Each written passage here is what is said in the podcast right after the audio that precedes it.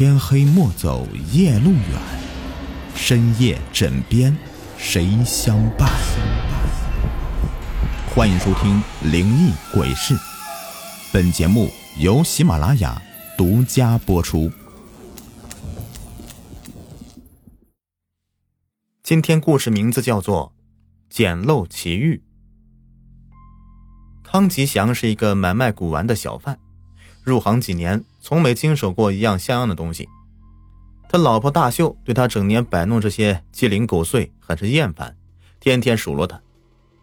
康吉祥却大胆放言：“上天会眷顾我的，迟早让我捡个大漏。”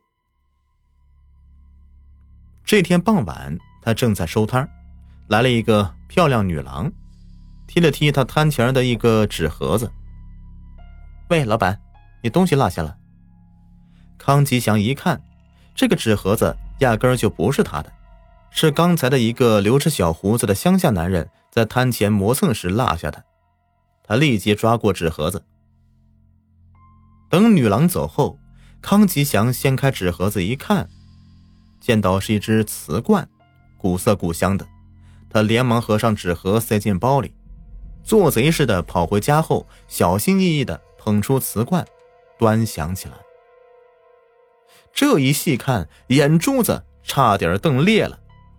瓷罐身上有花有鸟，虽然有些污渍。但掩饰不住流光溢彩。他屏住呼吸，颤巍巍的举罐一看，只见到罐子底下写了四个字：“大清同治。”康吉祥瘫倒在椅子上，呻吟般的说：“晚清同胎花发廊开光花卉盖罐，财运到了。”康吉祥兴奋的一宿没合眼。第二天，他装作没事人一样。又跑到旧货市场摆好摊子，心神不宁的四处张望。突然，康吉祥的心里一跳，那个丢了瓷罐的小胡子东瞅瞅西望望的走到他的摊前。小胡子对康吉祥迟迟疑疑的说：“老板，呃，昨天傍晚我的一只纸盒子好像，呃，好像落在你摊前了，不知老板见着没有啊？”康吉祥暗暗的吸口气，脸上挂着一团和气，说：“呃，市场上人来人往，我只顾着照看自己的摊子了，哪会注意你的纸盒子呀？”又假意关切的问：“呃，纸盒子里装有贵重的东西吗？”小胡子叹口气：“哎，也不是贵重东西，是只花瓷罐子。”原先是家里装七零八碎东西用的，也就没当回事儿。这次我老爹病了，为筹治疗费用，才拿到城里，看能卖几个钱。不成想，却弄丢了。康吉祥悬着的心落在了肚子里，嘴上却在安慰：“呃，兄弟，你先别着急。知道什么是古玩吗？古玩，古玩，就是在古时候。”有钱人家的玩物，你那只花罐子，估计也就是民窑烧制的普通瓷器，虽然有些年代只能算是旧货，值不了几个钱。他又问小胡子：“你家还有其他的旧物件吗？”小胡子从贴身的衣服口袋里掏出一件东西，递过来说：“那，哎，这个是我家祖上留下来的，平时放在箱子里。”也不知值不值钱。康吉祥接过来一看，是只玉佩，玉石透着古色，上面雕有龙凤，凤缠龙，龙盘凤。康吉祥的心里又是一跳，不动声色的说：“这倒是件古玩，可惜呀，也只是应氏人家请普通工匠雕琢的，算是旧货，也就值个三千来块钱。”你既然等钱用，我给你五千，卖给我如何？小胡子大喜。哎呀，老板是个实诚人呐，这玉佩我找人看过，有人出三千，最高的也就三千五。你没骗我，就卖给你吧。康吉祥取出五千块钱给了小胡子。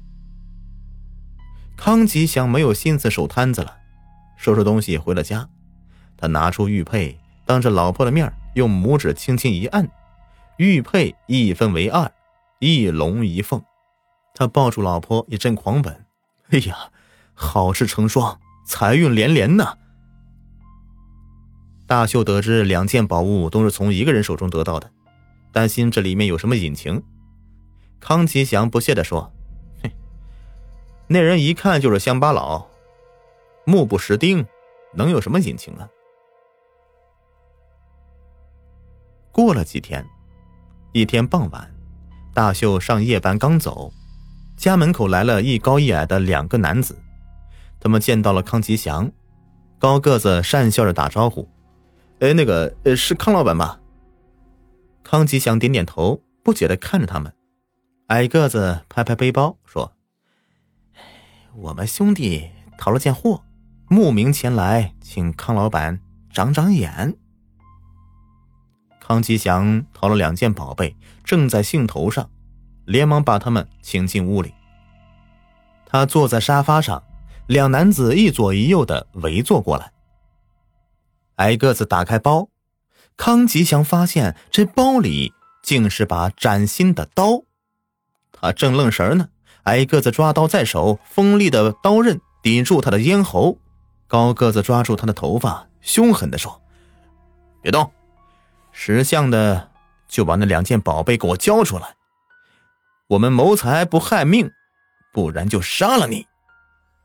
高吉祥吓得魂飞魄散，他十分奇怪呀，那两件宝物密不示人，劫匪怎么知道的？又暗自庆幸，幸亏将东西事先藏了起来。利刃之下，他也不敢反抗，叫起屈来：“哎，我就是一个收旧货的小贩。”哪天不收几件旧货卖呀？不知道你们说的是哪两件宝贝啊？高个子说：“哼，就是铜胎画发廊瓷罐和龙凤玉佩。说，你放在哪里了？”劫匪有备而来。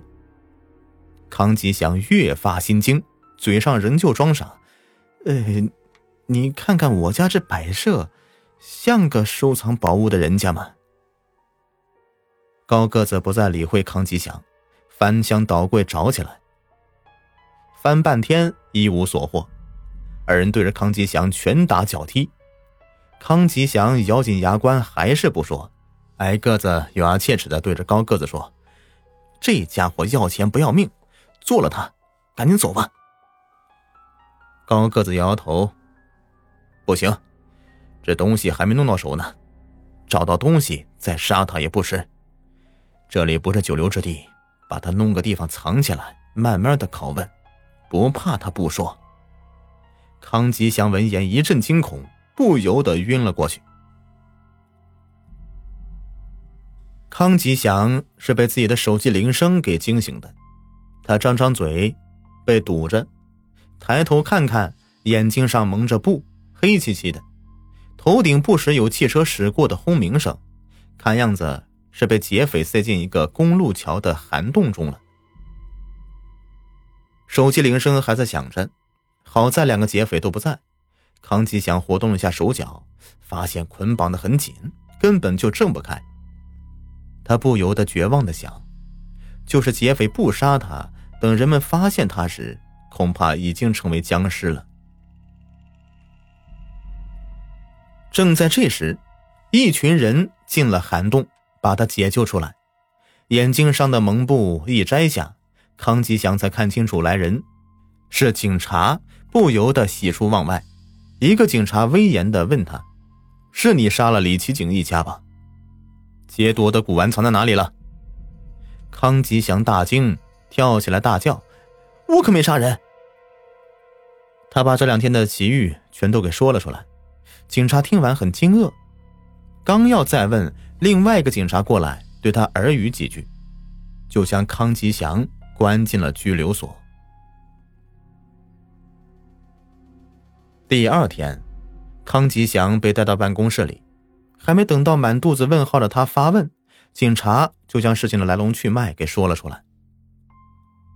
原来，送给他财运的小胡子是个文物走私的盗窃分子，和漂亮女郎是一伙的。本市的古玩收藏家李奇锦，藏品颇丰。小胡子一伙盯上他，就潜入李奇锦的家别墅偷盗，却被主人发现了。他们凶残的杀害了李奇景全家，洗劫了全部藏品，却触动了暗藏的报警器。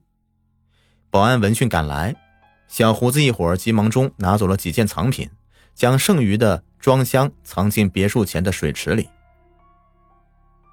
血案惊动了公安机关，警察进入别墅查案，封锁了现场。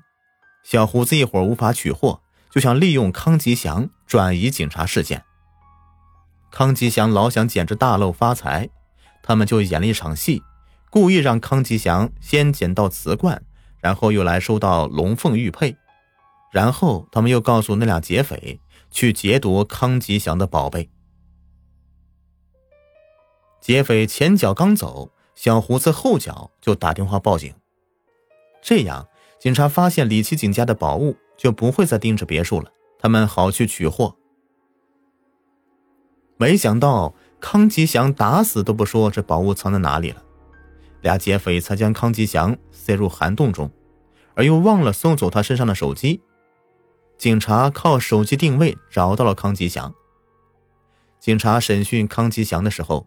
蹲守在涵洞的警察又抓到那两位劫匪，一审讯才知道康吉祥真的不是案犯。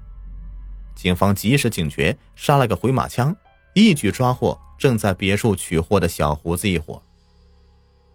最后，警察严肃的对康吉祥说：“请你来的目的不是告诉你这些，那瓷罐和玉佩都是重要物证。”领着我们的人拿出来吧，否则你就是销赃犯，明白吗？明白，明白。康吉祥连连点头。两件东西交出去以后，他心里真是凉透了，透心凉呢。看来这漏还真不是容易捡的。好了，本集故事已播完，感谢收听。喜欢听雨点讲故事，别忘了点击订阅关注。有月票的记得送一送啊，没月票的点点赞吧。